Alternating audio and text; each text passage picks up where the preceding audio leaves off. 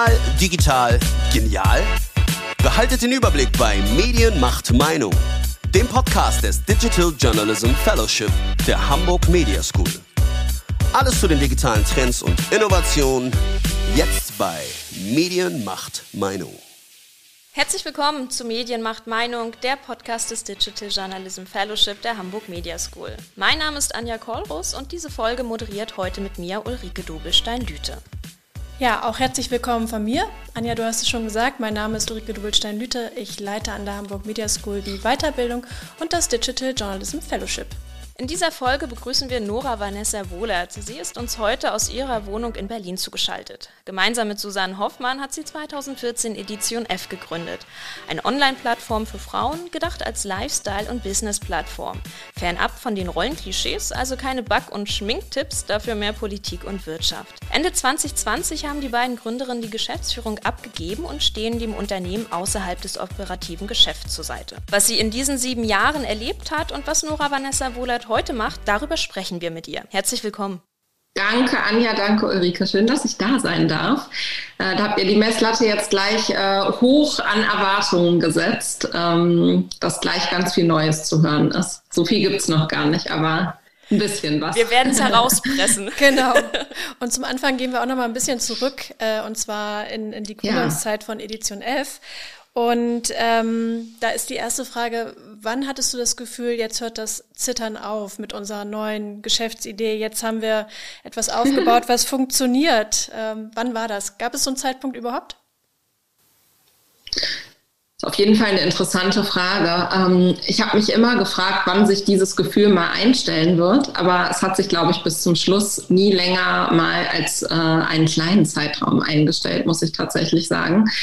Ich glaube aber, dass es dieses Zittern, ist jetzt ein bisschen fatal formuliert, ja, ein Stück weit auch braucht für jedes Unternehmen in dieser Welt, denn man sieht eben doch, dass man eigentlich nie stehen bleiben darf als Unternehmen, sondern sich ein Stück weit auch immer wieder neu erfinden muss. Also so ein schönes Beispiel dafür ist für mich immer so ein Unternehmen, was jetzt ganz medienfern ist, aber so ein Unternehmen wie Nokia, wo, äh, glaube ich, total klar war, jeder, der äh, irgendwie cool war, hatte mal ein Nokia-Telefon. Ich weiß nicht, ob ihr euch an diese Zeit zurückerinnern könnt. Und äh, irgendwann war dann Nokia gar nicht mehr so on vogue und dann auch ziemlich schnell weg vom Fenster. Und ich glaube, so ein bisschen ist es mit jedem Unternehmen ähm, in dieser Welt. Also man darf eigentlich nie, nie da stehen bleiben, wo man sich aktuell ähm, befindet, sondern muss immer ein Stück weit auch am Puls der Zeit bleiben oder am besten sogar einen kleinen Schritt Schritt voraus sein. Mit welcher Idee seid ihr denn mal gestartet und wo seid ihr denn herausgekommen? Also wie hat sich Edition mhm. F entwickelt? Na, also wenn ich so zurückspule in meinem Kopf ins Jahr 2013, ähm, dann war das so das Jahr, wo Suse und ich äh, den Entschluss gefasst haben, zu gründen, das gemeinsam zu machen und wo wir schon eine relativ klare Vision, würde ich sagen, im Kopf hatten. Und das war dass wir auf jeden Fall erkannt haben zu dem Zeitpunkt, dass es eigentlich eine sehr große Lücke in der Medienlandschaft gibt. Ähm, und die Lücke, die wir gesehen haben, war vor allem irgendwie Frauen ähnlich wie uns zu erreichen, digital mit einem Produkt, was die Zielgruppe ernst nimmt. Und das war sowas, das hat uns irgendwie gefehlt. Also Natürlich lese ich auch gerne klassische Frauenmedien oder konsumiere sie und blätter das irgendwie mal durch, aber ich habe mich da drin nie so richtig wiedergefunden zu 100 Prozent.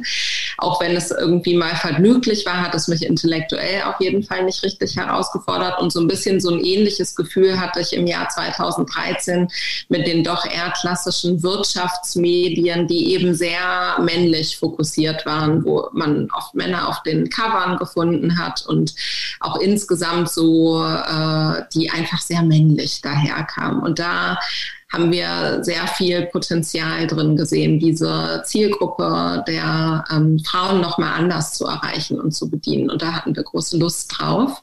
zu dem Zeitpunkt. Und unsere Vision war ganz klar, Frauen eine Bühne zu geben. Und das hat sich heute bei Edition F eigentlich nicht verändert, wenn auch ähm, wir das in all den Jahren mit sehr unterschiedlichen Geschäftsmodellen probiert haben, wenn wir uns äh, sicherlich auch thematisch weiterentwickelt haben mit der Zeit, was ja dann auch ganz viel durch Team und durch ähm, das Gespräch mit den LeserInnen einfach entsteht. Ne? Also da wächst dann ganz viel auch über das eigene natürlich irgendwann hinaus und ähm, das habe ich immer als sehr ja, befruchtend wahrgenommen.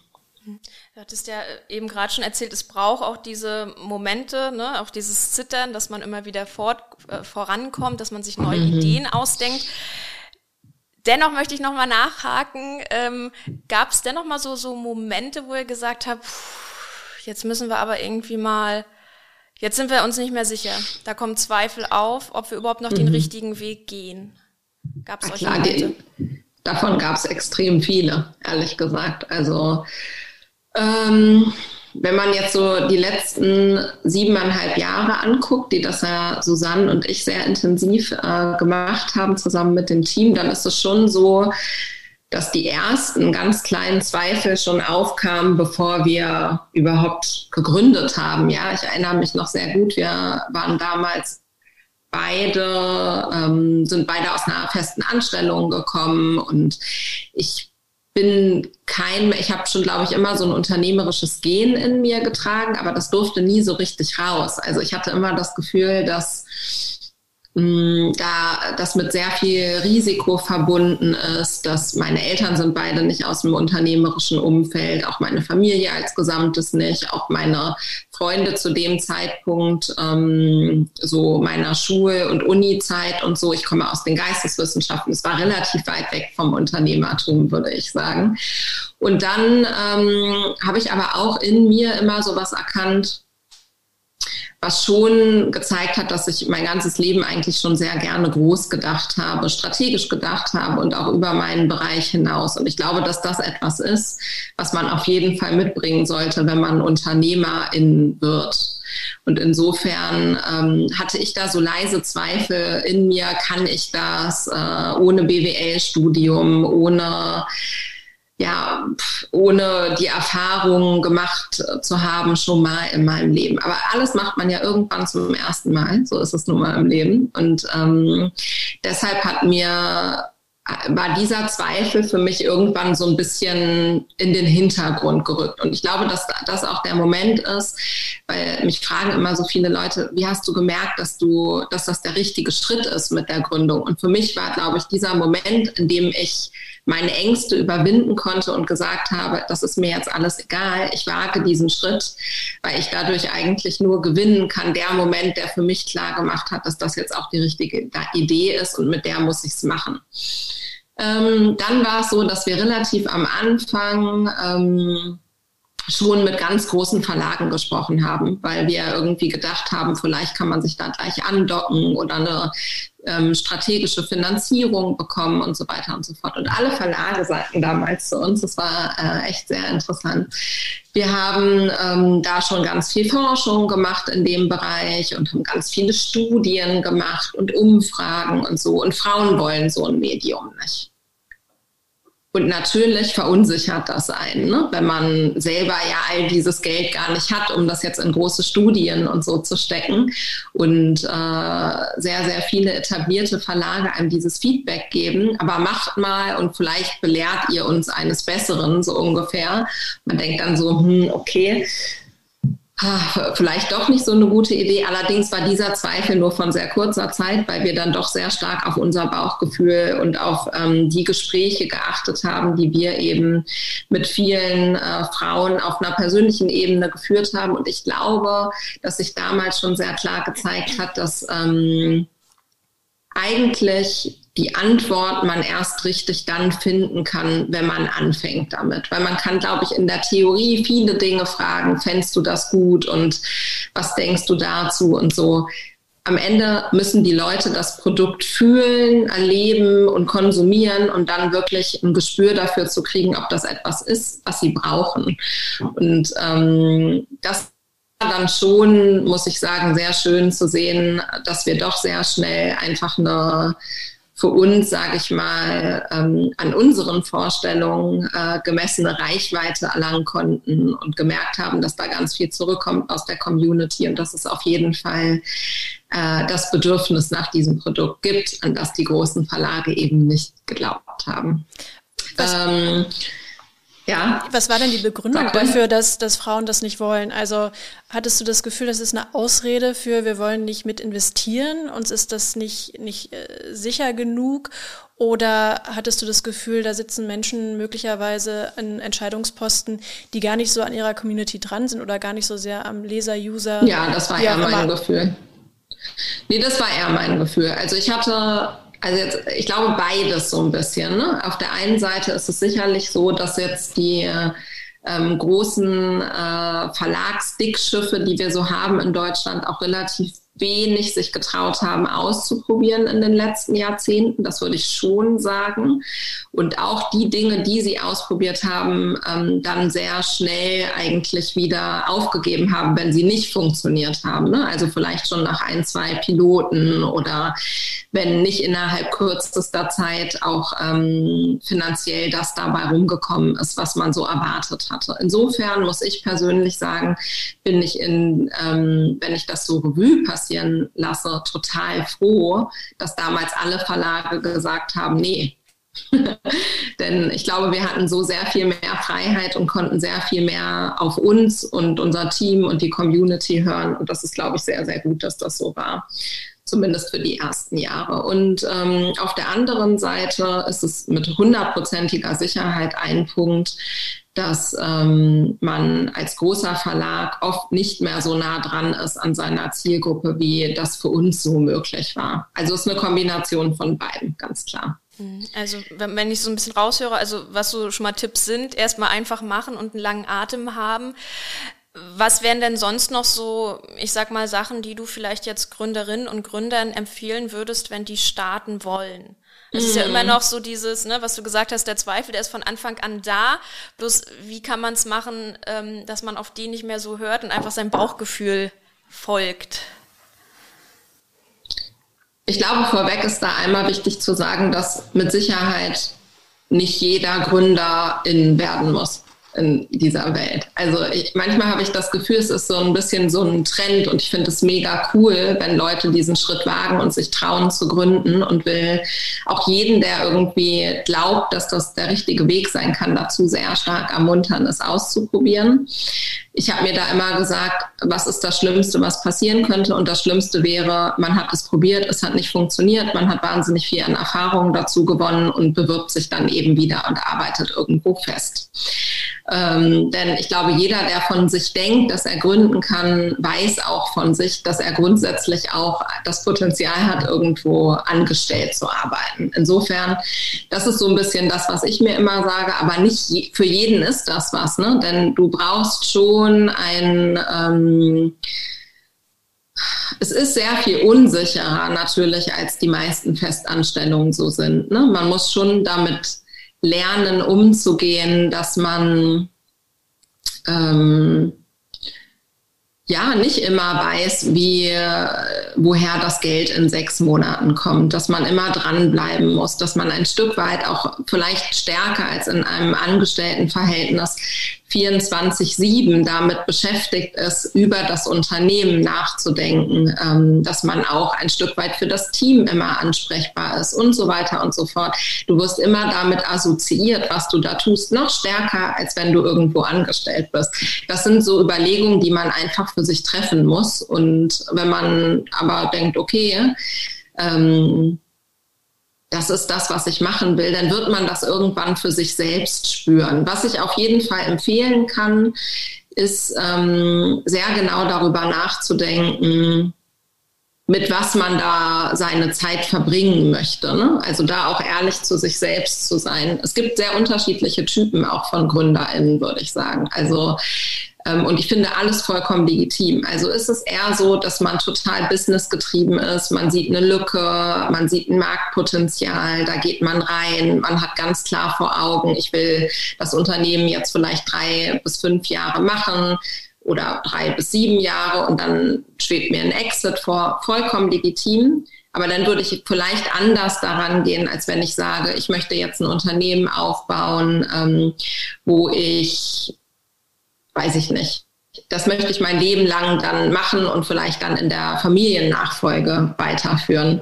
Denn das ist tatsächlich so ein bisschen die äh, Grundüberlegung, die da steht, wenn es um das Thema Finanzierung geht. Mhm. Das Thema Finanzierung ist gerade am Anfang wahnsinnig wichtig natürlich für Startups. Also darüber nachzudenken. Genau, ja. der Exit, du hast es gerade angesprochen, der Exit nach sieben Jahren, den habt ihr ja dann gemacht ähm, bei Edition F. Ähm, also ihr seid ja noch. Äh Aber nicht den Exit, den ich gemeint habe. Nein, Exit mein, meinte ich einen Unternehmensverkauf. Ja. Genau, ihr habt euch aus der Geschäftsführung zurückgezogen. Ja. Ähm, seid ja Hauptgesellschafterin weiterhin. Ja. Was hat euch trotzdem zu diesem Schritt bewogen? Das ist ja schon, dass man jetzt aus diesem operativen Alltagsgeschäft, so mm. sag, sag, ich mal, seines Babys sich zurückzieht. Was waren da so eure ja. Schlüsselmomente und wie leicht ist dann der letzte Tag gefallen? Cool, jetzt haben wir sehr viele äh, Monate und Jahre übersprungen. Muss ich mich mal kurz in die äh, letzten Monate beamen, sozusagen. Ähm, ich glaube, man merkt sehr klar als Unternehmerin, ähm, dass man immer mit hundertprozentiger Leidenschaft das machen muss. Ne? Also es ist eine sehr, sehr große Achterbahnfahrt mit sehr, sehr schönen Höhen und sehr tollen Momenten und sehr tiefen Tiefen.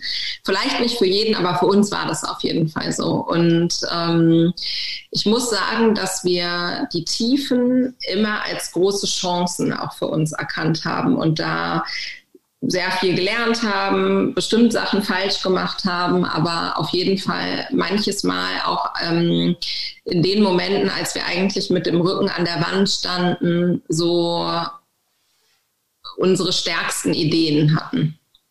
Es war zum Beispiel so, als wir ähm, zwar im, nach November 2015. Da haben wir unsere letzte externe Finanzierungsrunde gemacht und dann hatten wir sehr lange kein externes Geld aufgenommen und wir haben aber gemerkt, ah, das Geschäftsmodell ist noch nicht weit genug und wir werden das nicht schaffen ohne externes Geld oder ohne irgendein neues Geschäftsmodell oder ähm, ohne dass eins der Geschäftsmodelle, die wir schon machen, auf einmal anfängt total zu fliegen. Ähm, und wir wussten, es muss jetzt sehr schnell passieren, denn wenn das nicht passiert, dann haben wir auf jeden Fall ein Liquiditätsproblem in der Firma.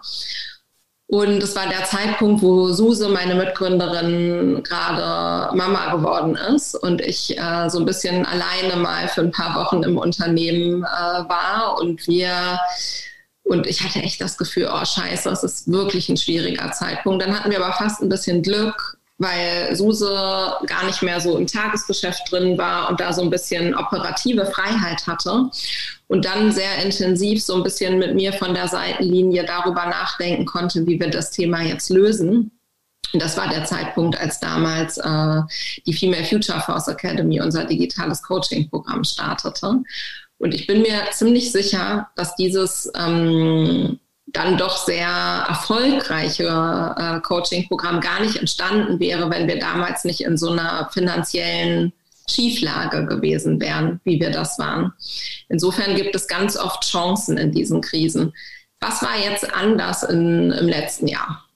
Also im letzten Jahr war irgendwie äh, logischerweise für uns als Unternehmen, was dann vor allem auch einen sehr großen Eventbereich aufgebaut hatte in den letzten Jahren. Wir haben sehr unterschiedliche Events gemacht, eine sehr, sehr große Konferenz im Jahr mit über 5000 äh, Teilnehmenden und ähm, dann weitere kleine, äh, kleinere Events, ein 25 Frauen Award, das waren immer so ungefähr ähm, 800 äh, Gästinnen, die wir da ähm, hatten und Dinnerformate und so weiter und so fort. Und all das war eben klar, wo wir jetzt ja dann natürlich auch im Vorfeld schon sehr lange dran gearbeitet hatten, wird in einem Jahr 2020 nicht möglich sein. Es war also der Moment, wo wir wieder sehr stark auf das zurückgeworfen wurden, ähm, was wir sonst hatten an Geschäftsmodell. Also was können wir jetzt machen, um äh, die Firma ausreichend zu stabilisieren und im Endeffekt 70 Prozent der Einnahmen, die wir geplant hatten, mit Event zu realisieren in dem Jahr, ausgleichen zu können. Und ähm, ich glaube, wir hatten da auch letztes Jahr sehr viele Ideen zu, Suse und ich, und haben auch viele Dinge angestoßen. Aber wir haben auch zum ersten Mal uns sehr intensiv mit dem Gedanken beschäftigt, was wäre, wenn es nicht klappen würde. Und eigentlich muss ich sagen, war es dann, als wir gemerkt haben, dass es wieder losgeht und so. Und es war total schön natürlich zu sehen, dass äh, wir es geschafft haben, in sehr, sehr kurzer Zeit ähm, auch den Werbearm, den wir ja haben, mit vor allem Branded Content und Native Advertising so auszubauen, dass er das Potenzial hat, auch vieles auszugleichen, was wir im Event nicht erzielen können. War es doch so, dass ich gemerkt habe, und das haben Suse und ich relativ zeitgleich gespürt, dass wir vielleicht nicht mehr zu 100 Prozent die Richtigen sind, um, um an, in dieser operativen Spitze des Unternehmens zu stehen. Ähm, weil wir in sieben Jahren sehr viel unterschiedliche Dinge ausprobiert hatten, weil vieles gut war, vieles schlecht war, was wir gemacht haben und am Ende vielleicht nicht mehr das gleiche Gefühl da war wie in Krisenmomenten davor. Und das ist dann so der Moment, wo man sich selber, glaube ich, sehr ehrlich angucken muss und sich fragen muss, bin ich noch die richtige Person für das Unternehmen und ist das Unternehmen an dieser Stelle noch das Richtige für mich? Und das haben wir im letzten Jahr zum ersten Mal mit Nein beantwortet. Und ähm, deshalb haben wir die Entscheidung getroffen, rauszugehen. Ja. Was wahnsinnig mutig ist und total offen und ehrlich ja auch. Ne? Also ich ja. glaube, da gibt's viele Geschäftsführer, die dann äh, erstmal an ihrem Posten bleiben und versuchen, da weiter voranzukommen und sich das gar nicht zugestehen wollen, dass es Bestimmt. vielleicht äh, an ihnen liegt sozusagen, weil sie eben nicht mehr die passende Person ja. dann sind. Wie war denn die Suche nach einer Nachfolge dann für euch? Mit welchem mm. Gefühl habt ihr das gemacht? Also wir haben natürlich sehr darüber nachgedacht, wie man das überhaupt gestalten kann. Ne? Denn ähm, tatsächlich, gerade wenn es ein Jahr ist, auch wo Kurzarbeit im Unternehmen ist und wo es eine angespannte Situation ist und man möchte natürlich alles irgendwie bestmöglich übergeben und dann öffentlich zu sagen, wir gehen raus und suchen wen Neues und das alles so offen zu lassen, wäre sehr, sehr schlecht gewesen, auch Kunden gegenüber. Ne? Weil natürlich ist es da gerade in so einem Jahr und auch dem Team gegenüber wichtig, auch ein bisschen Sicherheit auszustrahlen. Und so eine Sicherheit kommt logischerweise auch durch eine Geschäftsführung. Und das waren eben Suse und ich in dem Moment. Und deshalb haben wir sehr intensiv überlegt, wer könnte intern in Frage kommen und haben dann glücklicherweise eine sehr gute Wahl intern gefunden. Das ist sicherlich ein großes Glück gewesen, dass ähm, wir da jemanden identifizieren konnten, der einfach, wo wir das Gefühl haben, diese Person kennt das Unternehmen gut, die Person hat aber auch Hunger auf Neues noch. Ähm, die Person bringt eigentlich alles mit, was es braucht, um Geschäftsführerin von diesem Unternehmen zu sein. Und deshalb ist unsere Ansprache damals auf Lana gefallen, die schon fünf Jahre uns sehr eng begleitet hatte, schon sehr unterschiedliche Dinge im Unternehmen gemacht hatte und ähm, zuletzt Head of Partnerships bei uns war. Ähm, und dadurch eben natürlich auch eine sehr große Nähe hatte zu allen Kunden, die Edition F hat, was natürlich auf jeden Fall wichtig ist, gerade in einem Krisenjahr einfach dieses, diesen, dieses Feld des Sales auch zu sichern. Ähm, und Lana war äh, glücklicherweise vom ersten Moment an sehr, sehr angetan von der Idee und hat gesagt, also natürlich muss ich darüber nachdenken und da auch mal mit ein, zwei Personen drüber sprechen. Und ich finde es sehr, sehr schade, dass das bedeuten würde, dass ihr dann nicht mehr im Unternehmen wird, weil das ist ja natürlich auch die Nachricht, die wir ihr im gleichen Zuge überbracht haben. Ähm, und das hat sich dann aber in ihren Gedanken auch als sehr, sehr positiv dargestellt. Und sie hatte eben große Lust, genau das zu machen. Wie ja. sieht eure Rolle jetzt aktuell aus? Wir haben es ja eben gerade schon mal angesprochen. Mhm. Ihr habt dem, Rücken, äh, dem Unternehmen ja nicht komplett den Rücken gekehrt, sondern sind, seid ja weiterhin da. Wie, wie läuft das so ab? Also zum Beispiel auch wenn du jetzt und äh, Susanne Hoffmann, wenn ihr jetzt noch mal eine Idee habt, die, wo ihr sagen könnt, oh, das würde super bei Edition F passen, mhm. ruft ihr denn bei Jana an oder wie stellt man sich da ja, jetzt äh, genau, die Zusammenarbeit vor? Achso, Entschuldigung, ja. Äh, gar kein Problem. Also ähm, natürlich haben wir noch Kontakt zu Lana. Ähm, es ist auch total klar, man muss in so eine Rolle erst reinfinden. Wir haben das siebeneinhalb Jahre gemacht. Ähm, und dann auch nicht alleine, ne, sondern ich hatte Suse immer als Sparingspartnerin und sie mich. Und auch das ist natürlich nochmal eine andere Dynamik, die sich da so entfaltet. Ich muss aber sagen, ich habe, ähm, wir haben eigentlich sehr schnell gemerkt, dass es auch wichtig ist, dass Lana jetzt bestimmte Entscheidungen einfach alleine trifft und wir da auch wirklich uns raushalten, weil man hat dann natürlich immer so einen Impuls zu sagen, ja, aber also ähm, habt ihr darüber schon nachgedacht und habt ihr das schon ausprobiert und so. Aber ehrlich gesagt, wenn ich das gewollt hätte, dann hätte ich ja auch einfach in meiner Rolle bleiben können. Insofern ähm, war das oder war das natürlich schon die ersten Wochen vor allem echt so ein bisschen Lernprozess und so. Ähm, wo hält man sich zurück? Gerade wenn man jemand ist, der auch gerne ähm, irgendwie in unterschiedlichen Bereichen mitdenkt und so. Aber ich glaube, dieses Vertrauen auch an Lana und, und an Lana und auch an das Team, äh, was ja nicht ausschließlich aus Lana besteht, sondern aus, auch, auch aus vielen anderen tollen Leuten, die sehr viele Erfahrungen ähm, schon mitbringen und so und auch sehr viel Kompetenzen natürlich, zu sagen, ähm, ihr macht das schon, ist total wichtig. Trotzdem gibt es natürlich bestimmte Bereiche, wo man jetzt auch einfach als Gesellschafterin ähm, bestimmte Verpflichtungen hat, bestimmte Mitspracherechte und so weiter und so fort. Und das betrifft jetzt zum Beispiel unter anderem auch die Suche nach einer Co-Geschäftsführerin, ähm, wo wir zum Beispiel so ein bisschen mit involviert sind und uns auch Kandidatinnen mit angucken, auch sehr aktiv werden, ähm, die Fühler auszustrecken, mit unterschiedlichen Leuten zu sprechen, Netzwerk zu nutzen und so weiter und so fort. Ansonsten ähm, versuche ich eher so ein bisschen in Abwartestellung zu sein und manchmal werde ich auch angerufen von Lana oder von einzelnen Leuten aus dem Team und ähm, berate da punktuell, aber ich muss sagen, das Team läuft sehr gut alleine, was ja auch schön ist. Mhm. Ja. Ähm, ihr seid ja 2014, hatten wir schon gehört, seid ihr damals ja. gestartet mit der Edition F.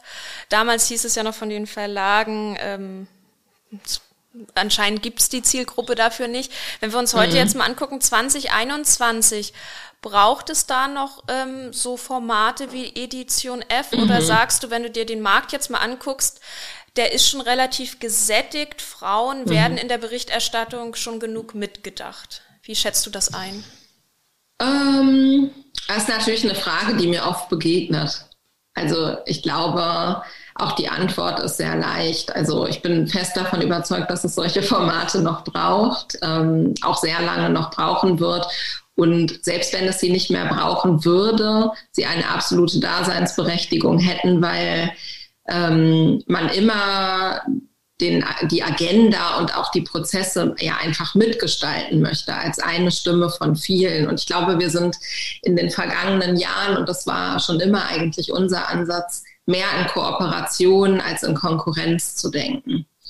Und das äh, betrifft sehr viele Kooperationen, die wir in den vergangenen Jahren schon gemacht haben mit, weiß ich nicht, mit Zeit Online haben wir immer intensiv zusammengearbeitet, auch mit dem Handelsblatt, auch mit klassischen Frauentiteln und so weiter und so fort. Und ich habe immer das Gefühl, es befruchtet sich eher. Ähm, was schön ist, und das hast du angesprochen, ist, dass ich schon das Gefühl habe, dass es mittlerweile zumindest ein Stück weit mehr zum Mainstream geworden ist, dass auch, sage ich mal, feministische Themen in, im Mainstream stattfinden oder Frauen auf Covern sind und so. Reicht das? Und stehen wir jetzt bei einer kompletten Gleichberechtigung? Nein, natürlich nicht und sehr lange nicht. Und es reicht ja auch nicht bei Feminismus stehen zu bleiben, sondern dann geht es eben auch um intersektionalen Feminismus und so, wo gar nicht Edition F als Stimme reicht, ne? sondern wir ganz, ganz viel brauchen. Also ich glaube, ähm, jede Publikation hat ihre Daseinsberechtigung und jedes Medienunternehmen. Und eigentlich ist es schön, umso mehr Stimmen es da draußen gibt und umso mehr Potenzial auch genutzt wird für Dialog, für irgendwie äh, Beitrag zu Debatten und so weiter und so fort. Insofern, ähm, es gibt irgendwie Schritte, die gemacht wurden in den vergangenen sieben Jahren, sonst wäre es sehr traurig. Sicherlich haben wir bei einigen Sachen auch geholfen, äh, Themen stärker in den Mainstream zu tragen. Darüber freue ich mich sehr, dass das gelungen ist und äh, ich glaube, jetzt liegt noch ein sehr weiter Weg vor uns. Jetzt äh, wirst du ja neue Wege auch einschlagen und ganz sicher ja. wird sich auch die Frage vielleicht wieder nach der Finanzierung stellen. Ähm, braucht es in Deutschland andere Förderprogramme für, für Gründung? Braucht es vielleicht mhm. auch Förderprogramme speziell für Gründerinnen? Wie ist dein mhm. Blick auf diesen Markt, auf diese Finanzierungsmöglichkeiten? Ja, also da bin ich ganz fest von überzeugt, dass es ähm, absolut noch nicht ausgeschöpft ist, das Potenzial, was wir in dem Bereich haben. Wir sehen, dass ähm, noch immer nach vielen Studien, vor allem auch vom Bundesverband deutscher Start-ups, es gerade im digitalen Bereich immer noch sehr, sehr wenig Gründerinnen gibt. Ähm, die Zahlen liegen da so bei 13, 14 Prozent. Die stagnieren auch seit Jahren. Also wir machen da leider keine großen Schritte, auch wenn es immer mehr Gründerinnen gibt, die ähm, medial stärker gesehen werden, sind es dann doch sehr oft die gleichen, die wir sehen. Insofern glaube ich, gibt es da wahnsinnig großes Potenzial, was halt aktuell nicht genutzt ist. Denn ich kenne viele Frauen, die eigentlich große Lust hätten zu gründen, die aber an sehr unterschiedlichen Stellen mit sich hadern. Und da geht es natürlich auch um Finanzierung. So Finanzierung und Zugänge zur Finanzierung sind ein ganz großes Thema. Es gibt schon wahnsinnig viel, muss man sagen ähm, was man machen kann. Das ist auf der einen Seite natürlich irgendwie recht klassisch für die Start-up-Szene, erst mit Business Angels zu sprechen, dann ähm, im späteren Verlauf der Finanzierungsrunden sicherlich auch mit Venture Capital äh, Unternehmen und so weiter und so fort. Das ist jetzt sehr klassisch und das ist auch nicht was für jedes Unternehmen.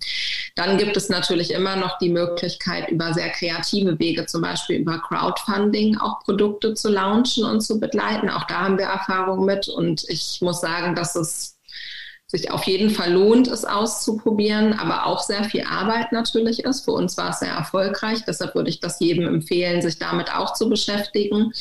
Ähm, und sicherlich sind auch Banken immer noch ein, eine Säule von Finanzierung. Aber ähm, ich glaube, dass es gerade, also ehrlich gesagt staatlich finanziert gibt es natürlich irgendwie klassischerweise den Gründerinnenzuschuss von der Bundesagentur für Arbeit. Dafür ist Grundvoraussetzung, dass man vorher festangestellt war und jetzt arbeitslos ist.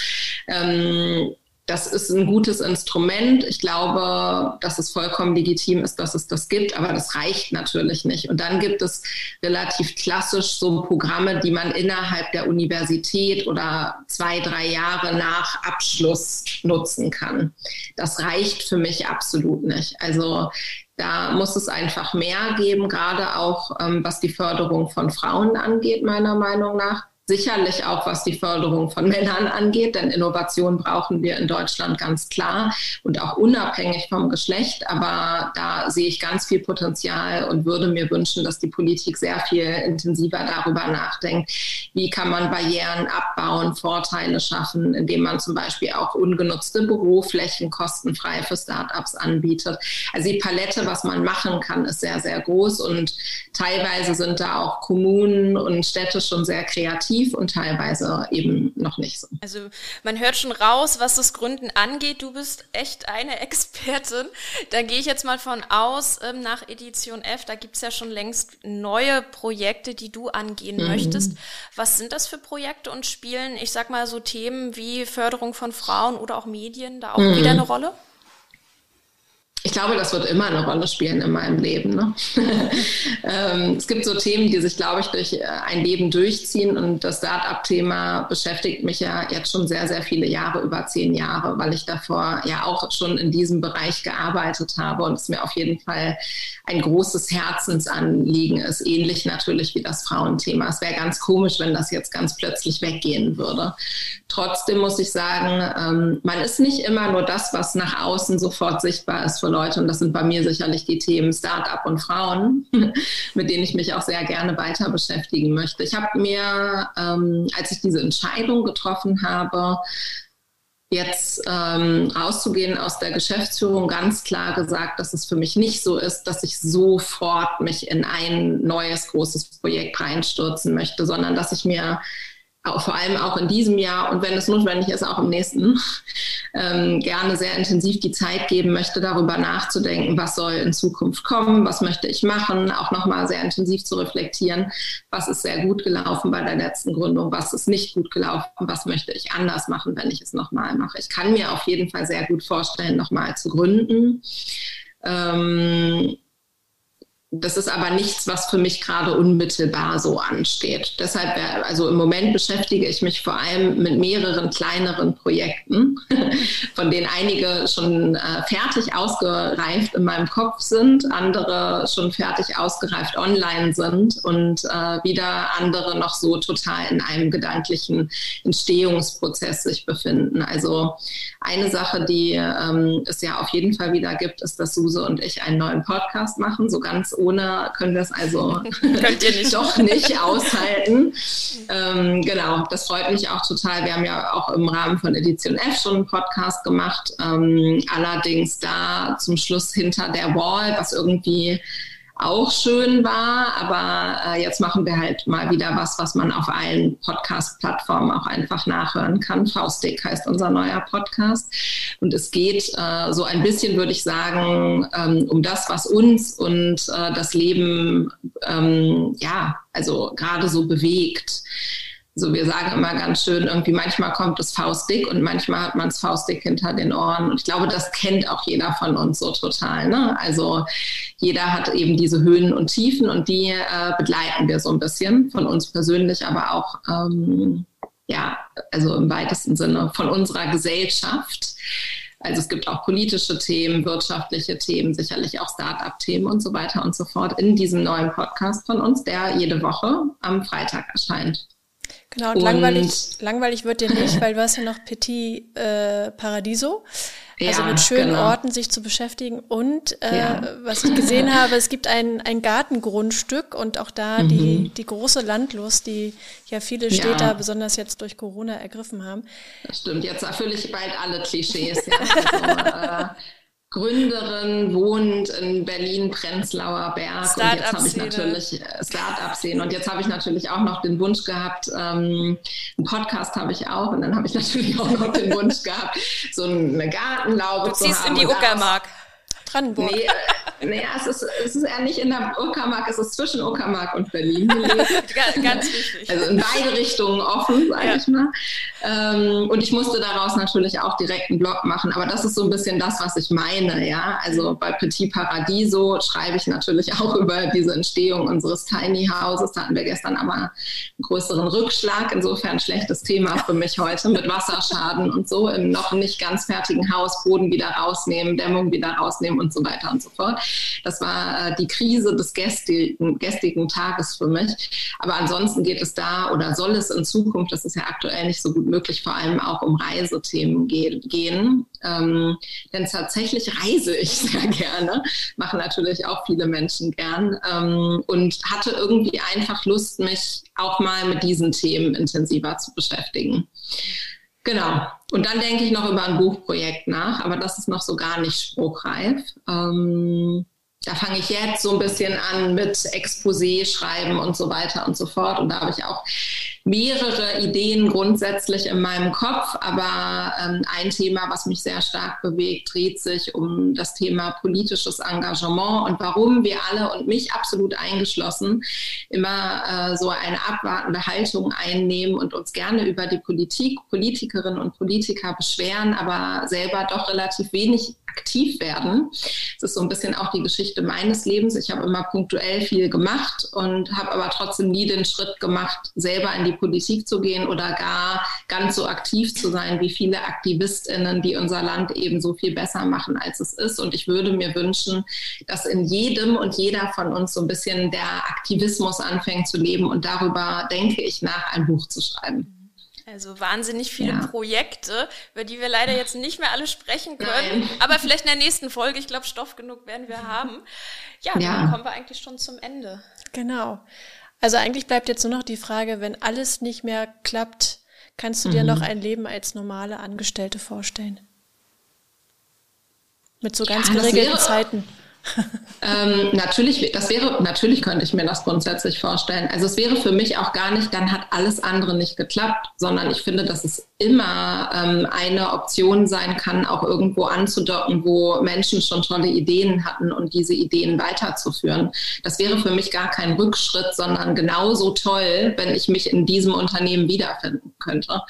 Also ich glaube, dieses ähm, Angestelltsein als rückschrittlich für mich zu betrachten, wäre komplett die falsche Perspektive. Egal, wo man arbeitet, an was man arbeitet und für wen, kann man, glaube ich, immer für sich einen Weg finden, wo man das Gefühl hat, da kann ich unglaublich viel mitgestalten und bewegen. Ja, das hört sich so an. Ähm, wir haben heute von Krisen im Unternehmen gesprochen und Krisen im Garten mit Wasserschaden. Es hört sich ja. immer so an, als wenn gerade das, ähm, sag ich mal, der Antrieb ist für ja, Neues und Positives. Herzlichen Dank für das Gespräch, Nora. Schön, dass du uns ein paar Einblicke geben konntest. Dankeschön. Nora. Sehr, sehr gerne. Danke an euch. Das war die aktuelle Folge von Medienmacht Meinung, den Podcast des Digital Journalism Fellowship der Hamburg Media School. Ich hoffe, wir hören uns auch beim nächsten Mal. Bis dahin, tschüss.